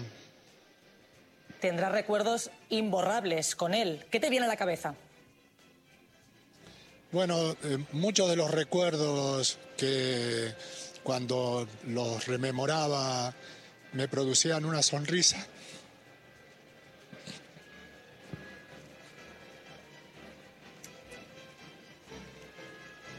Jorge, si no puedes seguir, luego volvemos a conectar contigo sin ningún problema. Entendemos la emoción del momento. Volvemos luego, Jorge. Gracias. Ahí no estamos viendo las imágenes, pero la, en la televisión española, a ver, por decirlo de alguna manera, digamos, hay algo de ser argentinos, ser latinoamericanos que nos hace más emocionales que no están acostumbrados, son más respetuosos, por supuesto, de eso. Valdano decía que sí con la cabeza que vuelvan después porque se había quebrado y estaba llorando, ¿no? En la cobertura del, del fútbol español. Una escena muy emotiva que, que no es lo más habitual en Europa. Después Valdano escribió una nota con muchísima repercusión en la nación, que el título es Adiós a Diego y adiós a Maradona, ¿no? Le escribió Jorge Valdano, que también tiene muchísimos, muchísimos libros, es, es, un jugador y un intelectual del fútbol muy, muy respetado. Vamos a leer el último párrafo para terminar este bloque. Aquellos que arrugan el rostro pensando en el último Maradona, con dificultades para caminar, problemas para vocalizar, abrazando a Maduro y haciendo de su vida lo que le daba la gana, Harán bien en abandonar esta despedida que abrazará al genio y absolverá al hombre. No van a encontrar un solo reproche, porque el futbolista no tenía defectos y el hombre fue una víctima. ¿De quién? De mí o de usted, por ejemplo, que seguramente en algún momento lo elogiamos sin piedad. Hay algo perverso en una vida que te cumple todos los sueños, y Diego sufrió como nadie la generosidad de tu destino. Fue el fatal recorrido de su condición de humano al de mito, el que lo dividió en dos. Por un lado Diego, por el otro Maradona. Tremendo, muy, muy zarpado.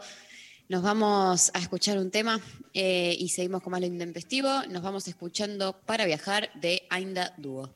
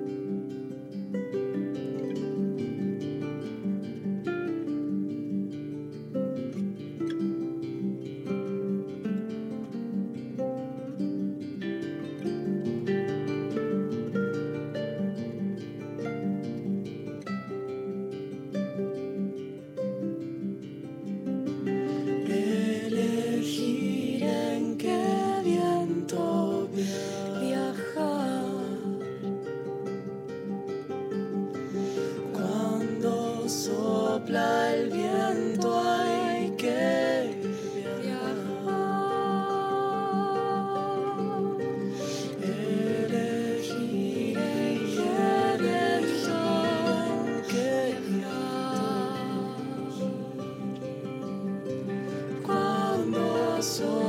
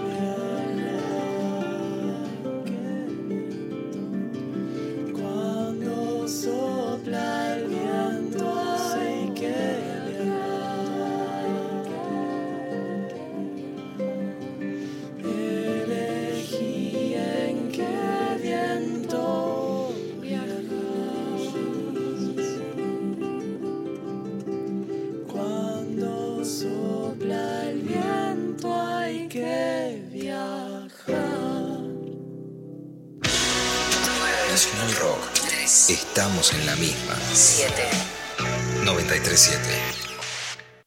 En el medio del día no hay despedida, solo bienvenida. Hola. Hola, ¿qué tal? Hola, ¿qué tal? Hola. Hola, ¿qué tal? Hola. ¿Qué tal? Calvo Infante y Lara Berramín. Date Carolias. Hola, ¿qué tal? Lunes a viernes de 13 a 17. 937. Nuestra intención es que salgamos mejores. Nacional Rock 937. De 11 a 13. Lo intempestivo. Nacional Rock. Y yo defiendo a los jubilados.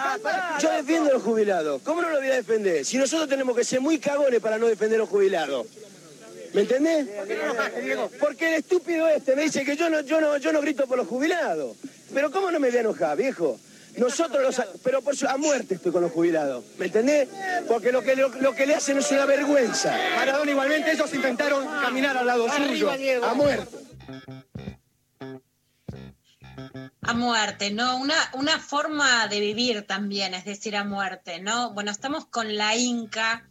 Por supuesto que hoy la literatura se escribe en la calle, en las lágrimas, en las canchas, en los velorios, en los balcones, en los relatos, ¿no? Hoy es un día de literatura oral, popular, con los pies, Inca, y, y eso somos, ¿no? Las que lo ganamos lo que pasa con un pueblo en el que no, no somos una masa heterogénea, podemos tener diferencias, pero también sentimos con ese corazón que además abren los velorios y los duelos populares. Inca, es, es un gusto Sí. realmente poder compartir con vos este día. Eh, no podía ser de otro modo, además, como decís, me parece que tiene todo que ver que en, un- en una columna sobre literatura, sobre pensamiento, hablemos de Maradona porque es realmente el gran personaje de, de cuando la literatura se hace vida, ¿no? cuando la vida se hace arte, cuando las relaciones que en general sostenemos entre lo ficcional, lo milagroso, empiezan a eh, tambalear porque justamente pasa algo, hay un acontecimiento que lo hace tambalear. Y yo quería hablar un poco, por supuesto, como extranjera en un punto y con ese respeto como extranjera del fútbol, porque tuve una infancia muy marcada por un padre muy bostero y en ese sentido hay una gran conexión, pero después lo, dejé de lado, ¿no? Como que me olvidé del fútbol, entonces hay una extranjería, pero no es una extranjería de ser argentina, que es un poco lo que decías vos, ¿no? Pero no una argentinidad como esencia, sino una argentini- argentinidad como acontecimiento. Eh, César Aira tiene una frase muy linda que dice, la nacionalidad es algo ininteligible, pero solo para el otro, o sea, solo el otro no puede entender. Pero él dice, yo sí sé lo que es ser, ser argentino, yo estuve ahí el día que murió Perón, dice. Que Aira no es peronista, pero esa idea me gusta mucho, de la idea del salto a la argentinidad, del salto a ser argentino a partir de un acontecimiento. Me parece que eso tranquilamente lo podemos decir con, yo estuve ahí el día que murió Maradona. O sea, yo sé lo que es ser argentino por eso, pero es un devenir, no es una esencia. Entonces, quería pensarlo un poco a partir de, ese carácter literario que tuvo Maradona, que tiene Maradona, eh, y pensar las relaciones intrincadas entre vida y obra, porque claramente Maradona es una de esas figuras que tiene esas dos dimensiones eh, y totalmente problemáticas, y no esquivar el bulto de lo, problemático. Todo lo que venías diciendo vos con respecto a la cuestión de cuestionarlo en vida me parece fundamental y firmo al pie y voy a intentar pensar literariamente ese problema porque para mí es fundamental.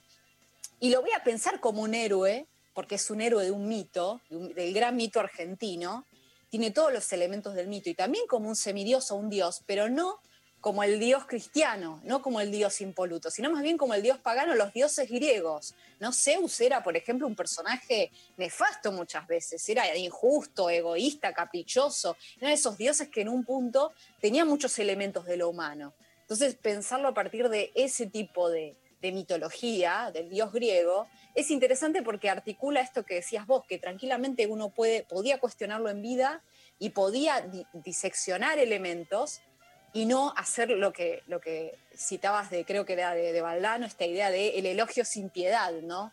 Esa idea me gustó muchísimo, porque la idea del elogio sin piedad es justamente la idea del seguidismo que no te hace mucho bien, porque el amor también tiene que ver con la crítica, el amor tiene también que ver con te cuestiono, te señalo, no simplemente te sigo, ¿no? La idea de, un Dios, cómo eh, justamente honramos a determinados dioses o a determinadas personas que, en- un momento erigimos como más allá de lo humano. Bueno, la crítica también es honrar eso en un punto, ¿no? Eh, y es escapar del elogio sin piedad. ¿Por qué lo veo como un personaje de una epopeya, de una épica? Bueno, porque la épica justamente es la narración de hechos memorables para una cultura que van a ser, que, son dignas de mantenerse en la memoria de un pueblo y que a veces incluso, bueno, incluyen mi- milagros, eh, divinidades, no solamente eh, cuestiones bélicas, sino también eh, todo aquello que tiene que ver con lo sobrenatural, ¿no? Y en esa puesta en escena del héroe, el héroe justamente encarna un montón de virtudes o de elementos que son considerados virtudes para esa cultura. Y acá aparece el elemento problemático, ¿no? Diego es, por supuesto que es en un punto Aquiles, Aquiles era el de los pies ligeros, ¿no? O puede ser también Odiseo y toda la tensión con las sirenas, las sirenas como esa fuerza autodestructiva en Diego ya sabemos cuál era y no lo voy a repetir porque ya todos lo sabemos, entonces ahí se puede pensar eh, a esa figura. También se lo puede pensar co- a- como Prometeo, ¿no? El que le robó el fuego a los dioses para compartirlo entre los humanos en el sentido de todas las alegrías que ha dado eh, eh, eh, a lo largo de, su historia futbolística. Pero también, digamos, se puede pensar esa divinidad como una divinidad manchada, como un Heracles manchado, ¿no? Él decía, la pelota no se mancha, y yo creo que sí, que hay algo de que la pelota se mancha, pero que justamente ese cúmulo de contradicciones hace que sea interesante, ¿no? Diego Bueno, hay algo muy interesante porque es la pelota no se mancha, lo que dice Maradona, él sí dice yo me equivoqué, ¿no? Es alguien que públicamente desde hace muchos años aparece con sus errores, con sus adicciones, con su abismo, ¿no? no justamente eso lo diferencia del encubrimiento al ídolo, ¿no? O de la apología de las conductas del ídolo, que está, que está manchado, ¿no? Y que, y que vemos qué hacemos con eso que está manchado, ¿no? Que es una postura diferente ante la vida. Claro, por eso me, me parecía interesante sacarlo de la divinidad cristiana, que es impoluta, que está más allá de cualquier juicio, y ponerlo más bien en esta estela de semidioses griegos, de que, se equivocaban, que caían, que volvían, ¿no? Y que en todo caso la catarsis, que es un elemento propio de, de las tragedias y de las épicas griegas que se representaban en público para que todos veamos, la catarsis tenía que ver con la piedad y con la compasión y con la identificación, pero también creo yo que con Diego podemos agregar con el enojo con todos, eh, justamente como es una figura que tiene que soportar bajo sus espaldas todas las proyecciones que hace un pueblo sobre él y sobre lo que espera, Diego Maradona también ha soportado eso, ¿no? También ha soportado el tener que lidiar con todas las proyecciones de los demás. Algunas, desde mi perspectiva, mucho más eh, atendibles que otras, ¿no? Ahí aparece todo justamente cómo cada uno articula esa relación con el héroe. Pero parece que vincularlo con la, con la cosa griega me parece que lo trae más, lo, lo- hace en un punto más falible y da cuenta de todas estas contradicciones que, que venimos hablando. Y digo, por ejemplo, la cuestión de, de Prometeo, porque, qué sé yo, por ejemplo, eh, más allá de que te guste el fútbol, la idea de pensar el gol a los ingleses después de Malvinas es justamente algo muy constitutivo de un gran relato argentino, pero que es un relato no en un sentido de ficción como lo falso, sino en el sentido de que toda la potencia de, de redención, ¿no?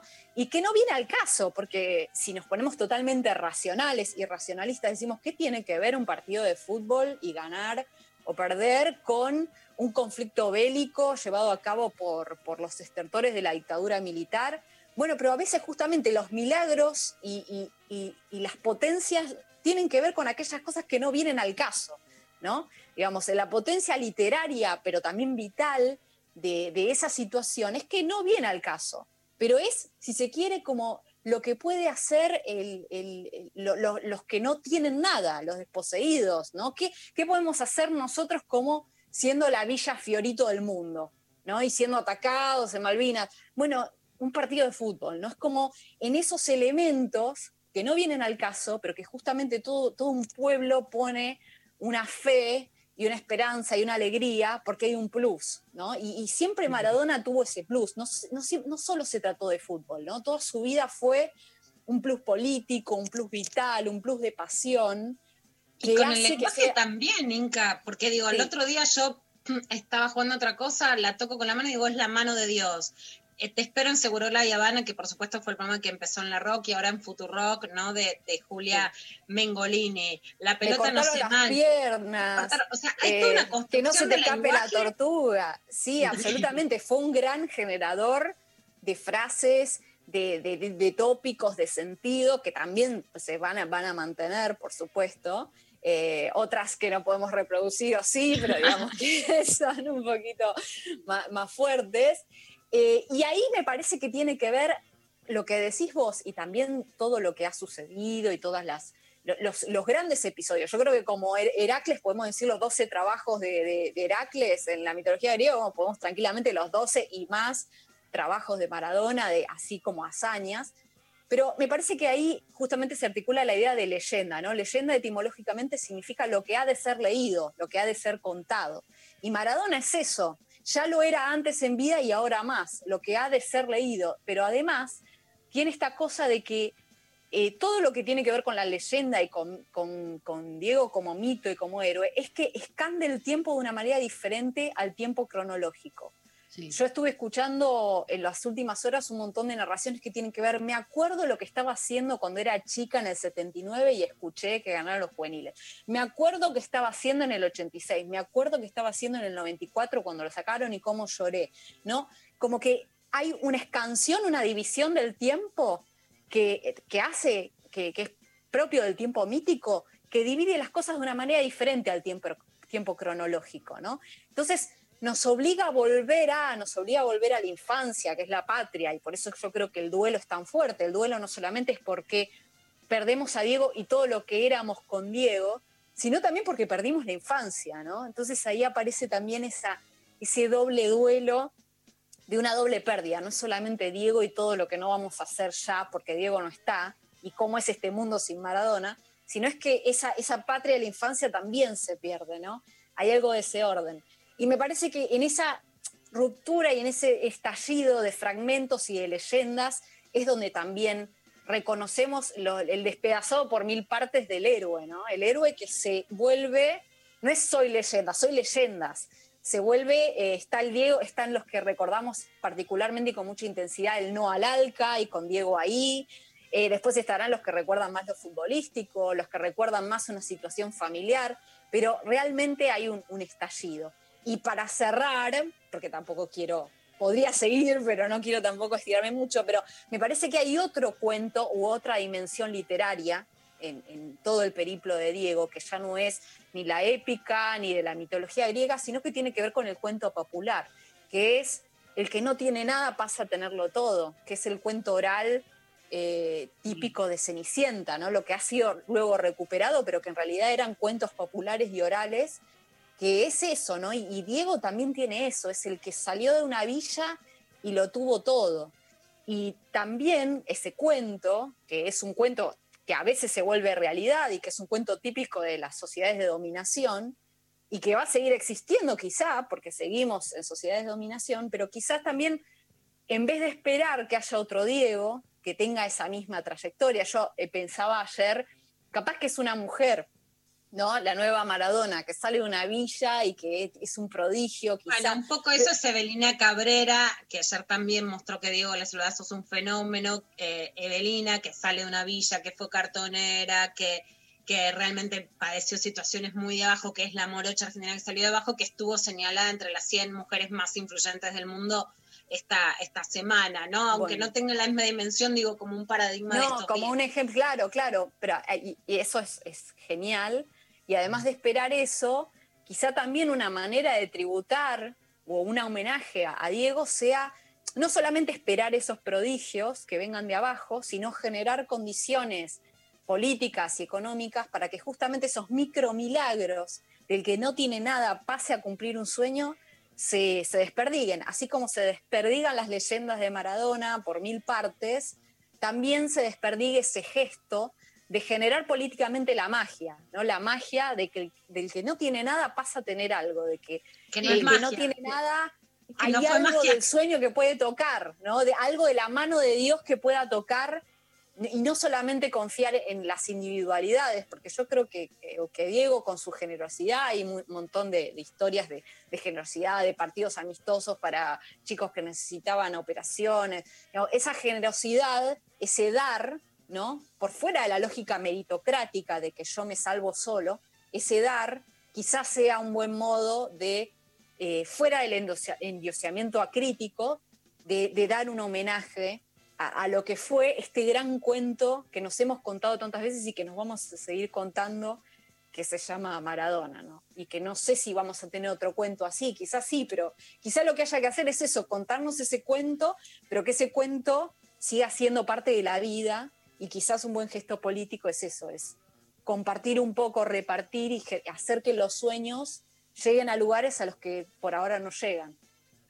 Sí, Inca me, no, me hace pensar como en algo de, revincularnos ¿no? con, lo popular, con, la cultura popular desde otro lugar, como tomarlo como posibilidad de, de repensarnos desde, desde ese punto y de que deje de ser una cosa esto, ¿no? Como un, un- un milagro, ¿no? Como Maradona, como algo que pasó increíble y no va a volver a pasar nunca en la medida que eh, nos sigamos vinculando con las prácticas populares, con lo que es la cultura popular, el lenguaje, lo- los tiempos, y todo lo que venís diciendo, que me parece que se, se- se- se inserta muy bien en todo lo que, lo que podemos comprender como la cultura popular, que en Maradona particularmente fue y ver eso eh, y ver cómo eso no se perdió, ¿no? Justamente cómo eso se reivindicó a lo largo del tiempo y cómo eso fue un punto de lucha contra eh, todo el, resto del mundo, de, de las individualidades, de, todas las ideologías con las que eh, el mundo nos encuentra ahora, eh, y cómo eso fue algo que, que siempre perduró, me parece que eso es lo que, y todas las contradicciones, es como lo que más choca de alguna manera, y por otro lado, lo más propio que tenemos y lo que más hay que seguir cuidando y reivindicando, que en general tendemos por cómo está el mundo, el sistema y las ideologías hoy en día, ¿no? A que, a que queden eh, desplazadas o a que queden corridas de lado y que probablemente sea un buen momento para repensarnos culturalmente también desde ahí. Sí, también, eh, bueno, por supuesto que sabemos que las relaciones de Diego con el poder han sido, uno puede decir, ha tenido críticas incluso de escritores, pienso en un texto de Fogwill en su momento, de criticarlo por su cercanía a Menem, pero también ha sido, hay muchos elementos de, de disputa con el poder, de disputa. Diego no fue lo que llamaba Malcolm X eh, un negro de cocina, ¿no? Malcolm X dividía entre el negro de cocina y el negro de campo. El negro de cocina era el que se llevaba bien con los amos. Bueno, eh, Maradona nunca fue eso, nunca fue el buen salvaje, nunca fue el que te decía que sí y celebraba su lugar porque, bueno, vino una villa, entonces, no, no, no, entonces me parece que también ese gesto eh, es interesante y también me parece que es importante lo que decías en términos de que muchos críticos de Maradona en estos momentos, ¿no? Yo digo también qué tipo de personalidad reactiva y de pasiones tristes te mueven para que en este momento pienses en esos términos, pero había como críticas políticas y en, en términos de los valores, qué valores exportamos, qué valores.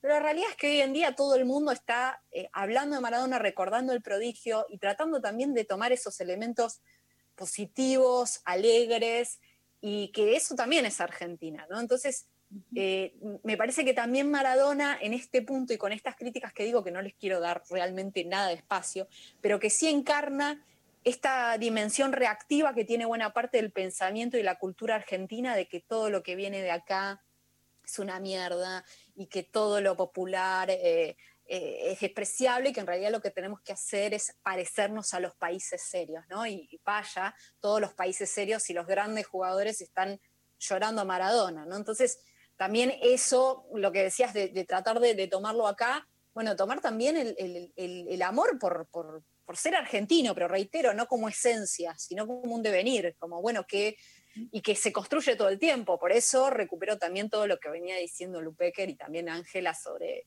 eh, la cuestión de la crítica, porque se construye, no es que simplemente yo tengo que adoptar, ah, bueno, Maradona, Argentina, adopto críticamente, no, cómo cada uno de nosotros se inserta en esa leyenda y en ese cuento, y ahí la importancia que siempre tiene el lector en la literatura.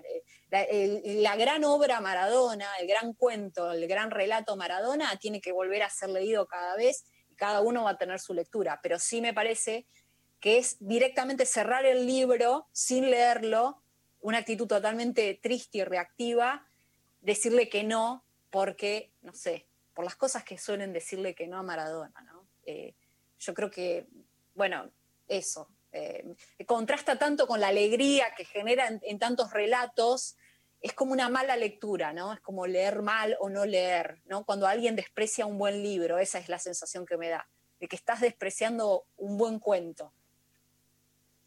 Este buen cuento es Diego Maradona, hoy se está escribiendo, ¿no? El final, pero que también es el principio, porque despedirlo en la Casa Rosada, despedirlo en la Plaza de Mayo, que sea un duelo popular en un año de encierro es parte también, como, como decís Inca también, eh, ni con tu mirada siempre tan pero tan lúcida, parte de, de la historia argentina que a pesar de, a pesar de un año tan difícil, vuelve, vuelve a emerger, ¿no? Vuelve a emerger esa marea popular que forma parte del ADN de, de la argentinidad, de esta construcción que no es impoluta, que no es sin críticas, ¿no? Pero que forma parte sí de lo que somos, incluso de lo inentendible de lo que somos, ¿no? De lo que nunca vamos a poder comprender o terminar de darle una explicación y mucho menos al mundo de esa identidad popular que nos conforma. Muchísimas gracias, Inca, muy, pero muy valiosa como siempre de tu columna. Gracias, Inca. Te mandamos un saludo enorme. Muchísimas gracias. Nos vamos a la pausa eh, escuchando a la portuaria, haciendo selva y seguimos con más lo intempestivo.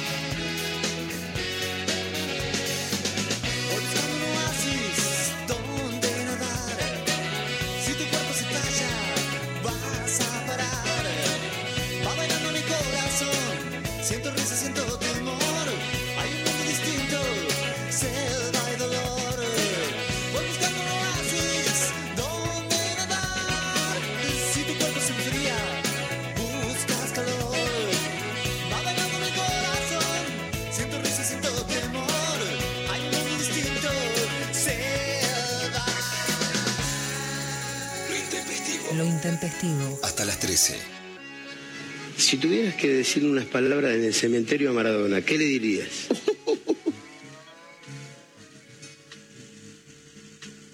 ¿Qué le diría? ¿Y vos me preguntás eso a mí? Además, lo sacaste vos al tema. Yo no, no hablé de la muerte, lo hablaste vos. Gracias por haber jugado al fútbol.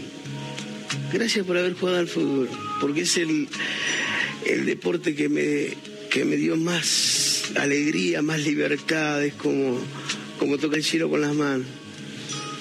Gracias a la pelota. Sí, pondré una lápida. Gracias, gracias a la pelota.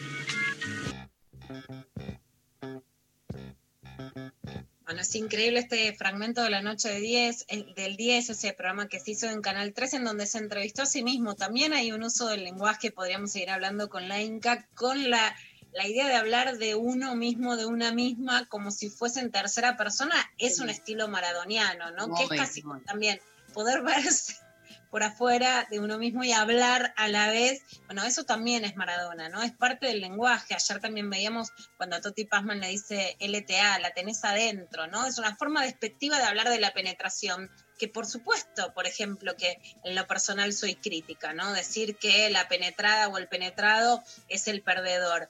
También hay una definición de, de qué hace una con eso, ¿no? Y, y- y en ese Sí. sentido, y también discutiendo a quienes podían ser críticas. Hay una tradición de lo que hacemos con eso quienes creemos en el feminismo popular, ¿no? Putita Golosa, que tiene la foto de la barra de Rosario Central, que le dice Putita Golosa News, el equipo que también está identificado con, con Diego, vos podés ir y decirlo denuncio al INADI, ¿no? O sea, esto es discriminación, o podés hacer una relectura futbolística, es decir, tomo esta bandera y la convierto en orgullo, ¿no? Hay algo de eso que hacemos, que no es complaciente, ¿no? Que no es que te gusta, pero que lo podés releer a partir de formar parte de, tener los pies en, la tierra, los pies en el, los pies en el barro, ¿no? Con esa, con esa lengua. Y esto que decía el Diego, que es tan emocionante de que pondría su lápida, porque por un lado murió muy joven a los 60 años y por otro lado por la vida que llevó, sus adicciones, hubo muchos momentos en donde se temió por la vida de Maradona. Entonces la muerte fue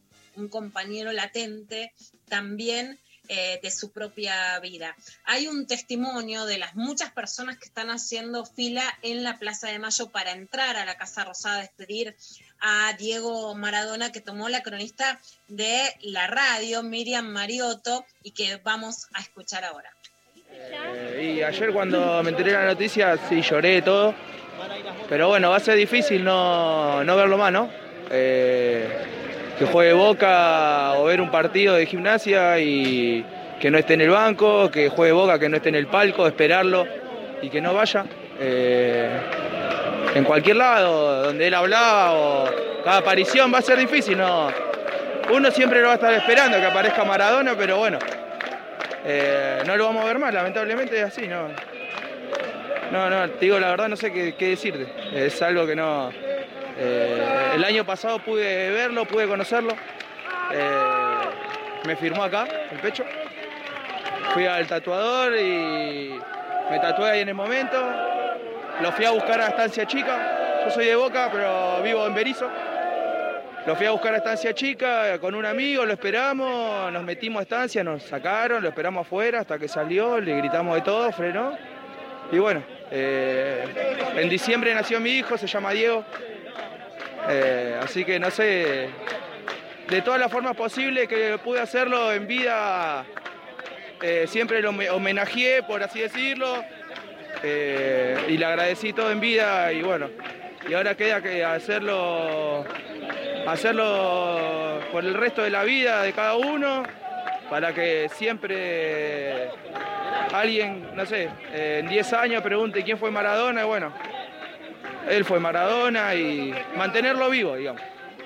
¿Cómo te llamás y de dónde viniste? Sebastián y vengo de Berizo. Gracias, Sebastián. Bueno, Sebastián de Berizo, su hijo se llama Diego, tiene el Diego tatuado en la piel. Son parte de la identidad, de una forma de despedir de un velorio que también es inusual, ¿no? En un país de velorios muy sombríos, con aplausos, con cantitos, tipo cancha, haciendo una fila, sintiendo esa marea colectiva que no tiene igual, ¿no? Que no es igual al individualismo, ¿no? Que son construcciones colectivas, con sentido crítico, siempre decimos, pero que se llevan en la piel, en el nombre, en los sentimientos, en esa, en esa música que forma mareas populares, en este caso desde la Plaza de Mayo haciendo la fila para despedirlo. Muy, muy, muy tremendo el, nada, todo el relato. Me emocioné, me emocionó escucharlo, me emociona, me emociona ver la repercusión, ¿no? Que, que, que- tiene en la gente, en el pueblo, en, en las personas que están ahí. eh, me emociono con las emociones de, de- de los otros. Eh, la verdad es que, que muy, muy lindo el programa acá. Coincido con, con lo que aparece en el chat. Este, nada, no sé, es mucha, eh, pura emoción lo que, lo que siento y lo que está pasando y lo que fue también Maradona. La verdad que es muy fuerte. Después, en la semana, nos irán mandando más mensajes, compartiendo, y quisimos compartir esta visión entre esto, ¿no? La lengua, la filosofía, la piel, la calle, el duelo. También cuando, cuando decía, ¿no? Desde, desde Berizo, bueno, va a ser difícil no verlo. En parte es lo que sentimos por eso, ante las, las muertes de tanto impacto público nos reflejan nuestras propias ausencias, ¿no? Los que nos faltan, los que no están, nos reviven a los muertos que cada, que ca- cada cual lleva, ¿no? Nos hacen también hacer este duelo colectivo en un año que uno de los mayores problemas fue la falta de duelo, por supuesto. Esperemos que haya distancia, que haya tapabocas, ¿no? La pandemia no terminó tampoco, pero la distancia entre, vuelvo a reiterar esta imagen que, que Pablo González, nuestro tan querido productor, eh, me compartía en la semana, muertos en camiones congelados, ¿no? no solamente los cuerpos fríos, sino frío el duelo, la despedida, el no dolor, el escondite, ¿no? Estados Unidos ha pagado un precio tan alto por los muertos de Vietnam, a todas luces que ahora hay muertos escondidos. El, el muerto eh, con luces, el muerto despedido, pone de relieve la muerte. Por eso también es tan conmovedora, ilumina lugares dolorosos para cada una de las personas. No, no se vela solo ese muerto. Hay un velorio de, los velorios colectivos, de los muertos también que tal vez no lloramos por la pandemia, pero también de muchas otras pérdidas, ¿no? Esa, ese foco en que la vida también es una ausencia que no vuelve, ¿no? Y ese foco también de sus propios errores, de los descuidos, de lo que se puede hacer o no, también lo pone eh, en llamas una muerte tan pública como la de Diego Armando Maradona. Bueno, Mari, si quieren escuchamos a ver algún, algún audio más de los que teníamos, por ejemplo, Maradona hablando de política, ¿no? Que fue tan cuestionado, a la vez tan, tan vivo, ¿no? Maradona con Fidel Castro muere en el mismo día, 25 de noviembre, en Cuba lo acoge, no solo por su enfermedad, sino también por sus adicciones. Eh, Maradona que tiene tatuado al, al Che Guevara, Maradona que va al tren del Alca y que tenía ahora también una postura muy clara en relación a Cristina, Alberto, bueno, peleado con Mauricio Macri y justamente peleado también un terreno de disputa donde la derecha y los sectores más ricos también llegan al fútbol, no solo para hacer negocio, sino también para mostrarse como parte del pueblo, ¿no? En una disputa ahí también en, las canchas de fútbol. A ver, ahí lo escuchamos a Diego hablando sobre política. En estos años que Fidel me llamaba cuando quería hablar conmigo, me decía, me decía, vos tenés que ser político. Digo, yo demasiado que juego al fútbol, Fidel. Yo, y yo defiendo a los jubilados. Yo defiendo a los jubilados. ¿Cómo no lo voy a defender? Si nosotros tenemos que ser muy cagones para no defender a los jubilados. Pero más que nada de, de política, me gustaría eh, apoyar, apoyar a la gente que, que quiere ayudar a la gente o que quiere ayudar a los chicos. Usted dijo, refiriéndose a Latinoamérica, que pudimos haber sido todo y no somos nada. ¿A qué se refería? me atrevería a ratificarlo. Pudimos ser todo y no somos nada.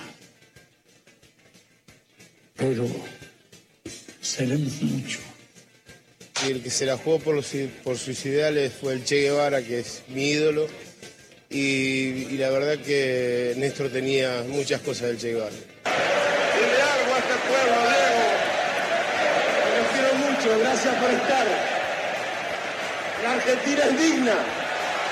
Echemos a Bush. Cuando uno pasa por las villas y, yo he vivido, he vivido en una villa, me parece que cuando uno puede sacar la cabeza o, o tiene un presidente como Evo que te, que te hace, que te hace laburar, que te hace, hace eh, comer todos los días, me parece que es fundamental, fundamental apoyarlo.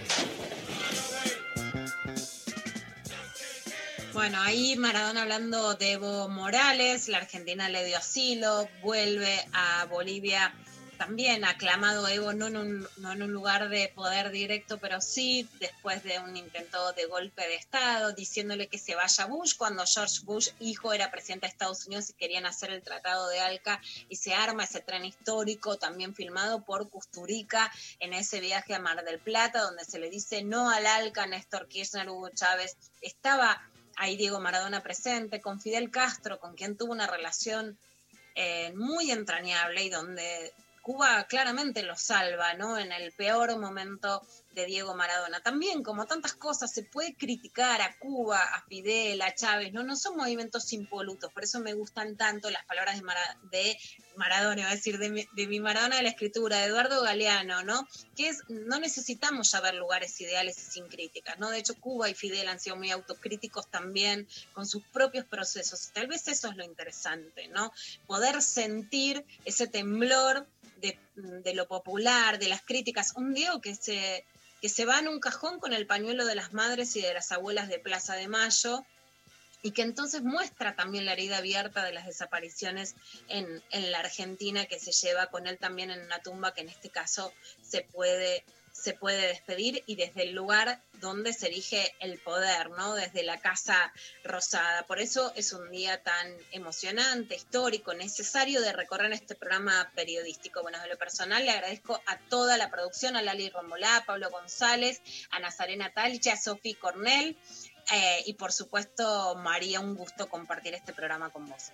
Gracias, Lula. Te, leo un mensaje que llegó que dice: Hola, querides, en este día tan inmenso e indefinible, gracias por compartir y por este programa que me permitió duelar profundamente desde el sentir y desde el pensar a Diego Armando. Cerramos así el programa del día de hoy y nos vamos escuchando a la mano negra haciendo Santa Maradona. Ahí lo tiene Marabona, lo marcan dos, pisa la pelota Marabona, arranca por la derecha el genio del fútbol mundial, y deja el tercero a tocar para Borruchaga siempre Marabona, genio, genio, genio, ta, ta, ta, ta.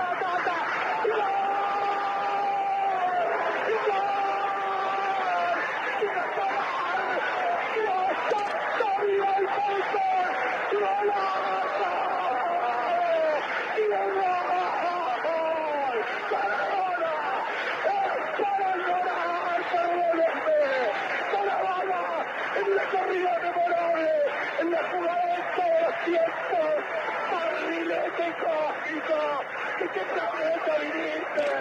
Para dejar el cabinetante inglés, para que el país se opulle apretado, gritando por Argentina, Argentina 2, Inglaterra 0, Diego, Diego, Diego Armando Maradona, gracias Dios por el fútbol, por Maradona, por esas lágrimas, por este Argentina 2, Inglaterra 0.